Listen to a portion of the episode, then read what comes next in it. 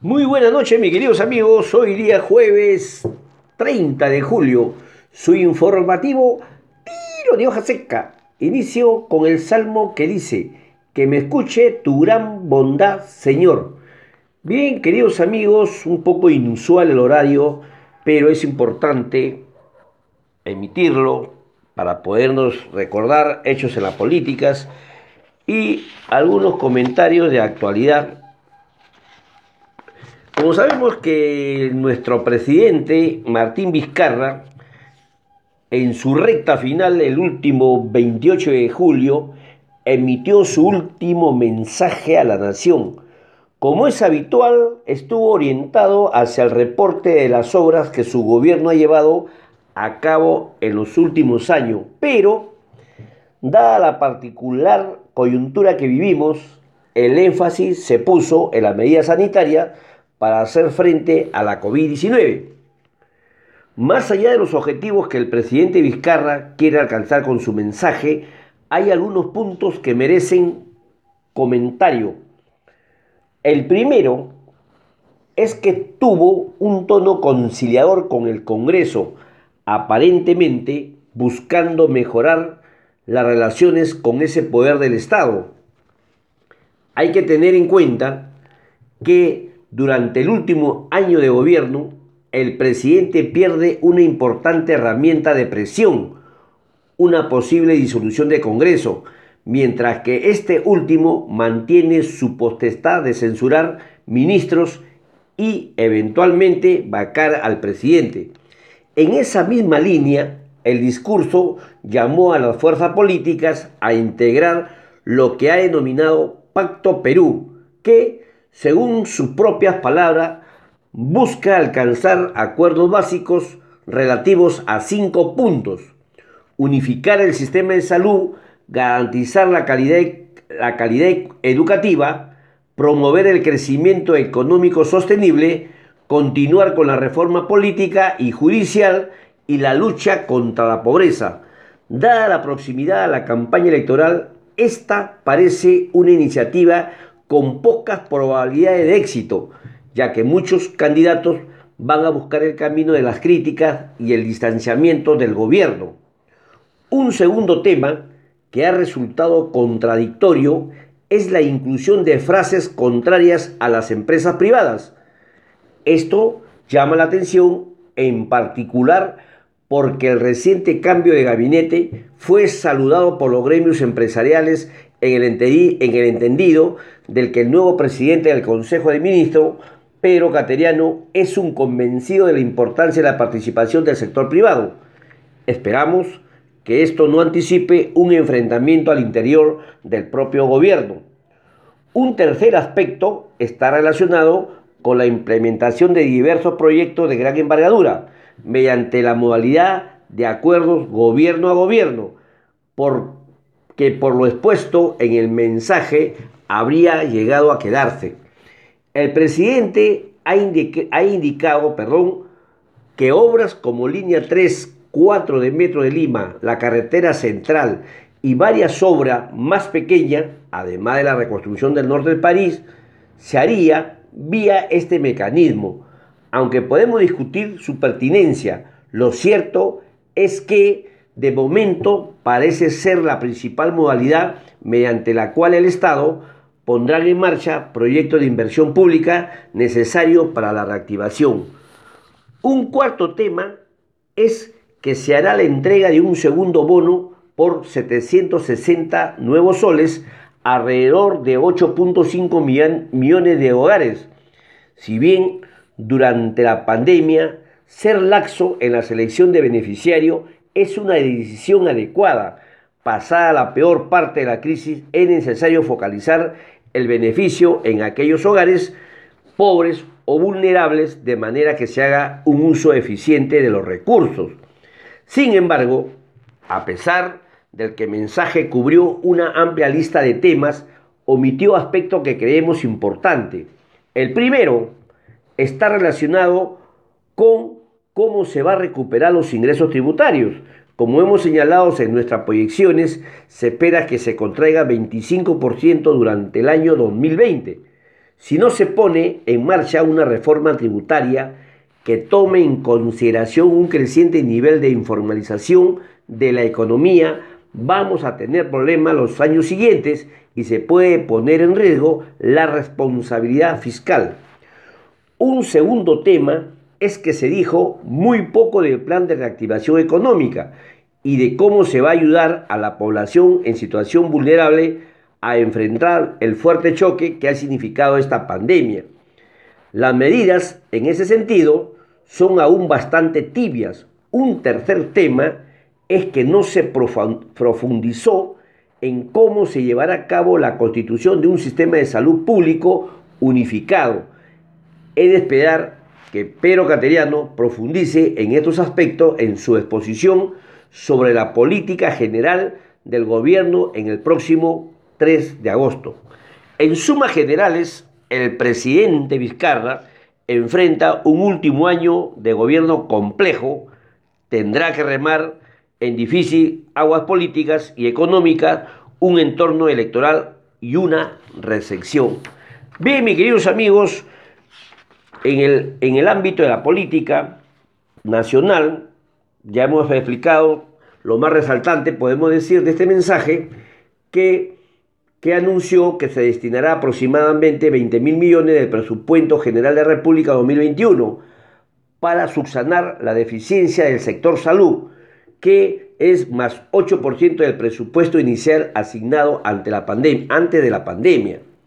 Asimismo, mencionó que a finales del julio de 2021 todos los, todos los peruanos estarán afiliados al CIS y buscará unificar dos los sistemas de salud público, MINSA y ESALUD, a fin de, de brindar una mejor provisión del servicio de salud. Por otro lado, también habló sobre la segunda entrega del segundo bono por 760 nuevos soles para 8.5 millones de hogares. También darán una pensión de 200 nuevos soles a aquellos niños que se encuentren en estado de orfandad antes de que cumplan la mayoría de edad. Finalmente llamó a los partidos políticos al acuerdo denominado Pacto Perú. Otro detalle en la política es que hay un decreto de urgencia 089-2020, se le faculta a COFIDE a asumir la titulación y administración de las carteras de créditos otorgados en el marco del FAI Agro. De acuerdo a la resolución ministerial 146-2020, se transfirió 28 millones a Exalú para financiar y garantizar la continua implementación y operación de 912 camas hospitalarias de la vía panamericana para la atención de pacientes COVID-19 o sospechoso. Otro detalle en la política, el MINSA aprobó el documento técnico Plan de Recuperación de Brechas e Inmunizaciones y Anemias en tiempo de COVID-19 por un lapso de tres meses, la cual permitirá el riesgo de transmisión de esta enfermedades a niños, a niños que no hayan culminado su esquema de vacunas. Podemos decir que algunos hechos relevantes de la política, la ministra de Economía, María Antonieta Alba mencionó que de aprobarse el proyecto de ley que permite el retiro de los fondos de la ONP, este sería demandado por inconstitucionalidad ante el Tribunal Constitucional, pues viola el orden constitucional. Asimismo, informó que se está evaluando facultar al Banco de la Nación en la creación de una cuenta básica a todo peruano que cumpla 18 años, disposición que impulsaría la inclusión financiera en el país. Por otro lado, el Ministerio de Educación informó la cancelación de la orden de compra por más de un millón de tablets a la compañía Toxale SAC, debido a que esta última no presentó la carta fianza para la firma del mencionado contrato. en el campo de la salud, eh, la ministra de Salud, Pilar Barcetti, sostuvo que, que las cuarentenas focalizadas son ahora la mejor estrategia, eh, perdón, la mejor estrategia para la contención del virus. Y Proinversión informó que los proyectos de ferrocarril Huancayo-Huancavelica, aproximadamente 227 millones, se licitará durante el cuarto trimestre del 2020. Bien, mis queridos amigos, y bueno, siempre un poco con sorpresas, Eh, bueno, el retiro de eh, mañana, mañana queda, hasta mañana está habilitada la plataforma para el retiro del 25% de la AFP. Como recordemos, esto venció el, pasado 16 de julio, pero todavía está habilitada hasta el día mañana 31. Así que algunos afiliados que no han retirado su 25% de AFP lo pueden hacer hasta el día de mañana. Por otro lado, en el campo tributario, recordemos en, en el comentario, un comentario anterior, hicimos sobre el saldo a favor del impuesto a la renta que pueden usarse para compensar otros tributos, eh, de manera que los saldos a favor que tengan por el pago del impuesto a la renta lo pueden ir haciendo mediante una solicitud y presentarlo en la plataforma del SUNAC. Eh, la atención un comentario publicado que la ministra María Antonieta Alba, la empresa del PARI, el hermano de la ministra de Economía, contrató con el Estado. La compañía de familiares del titular del Ministerio de Economía y Finanzas prestó servicio al programa subsectorial de irrigación del Ministerio de Agricultura por más de un millón de soles, a pesar que la ley de contratación la prohíbe que los familiares de los ministros en función contrate con el Estado. La empresa del padre y el hermano del titular del Ministerio de Economía y Finanzas, María Antonieta Alba, prestó servicio al programa sectorial como le indiqué. Eh, esta es la historia que el 3 de octubre de 2019 Alba juró como titular del Ministerio de Economía y Finanzas y un mes después, el 27 de noviembre, le otorgó la buena PRO, o sea, Minagri, la, la empresa del Estado que contrató una buena PRO al consorcio Geoservice Hidroenergía para servicio de consultoría por 1.557.000 nuevos soles. El trabajo consistió en la elaboración de un estudio de preinversión a nivel de perfil, creación de servicio de agua para riego en la cuenca de río Sañu, de río Sañú, distrito de, de Coparraque y provincia del Espinar, Cusco.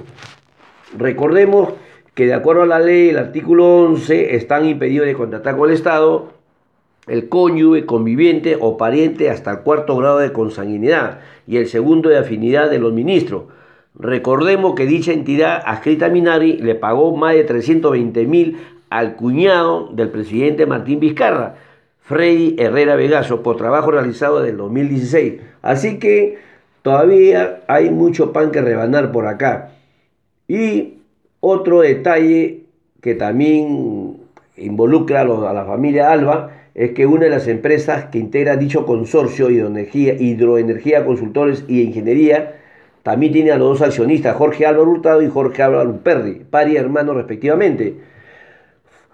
Este, este, digamos, esta denuncia o este, esta anotación lo hizo la, la expresidenta del Tribunal de Organismo Supervisor de Contrataciones con el Estado, OXE, la señora expresidenta Mónica Yaya que a través de su cuenta Twitter hizo, perdón, pública esta denuncia y se los transmito para su conocimiento.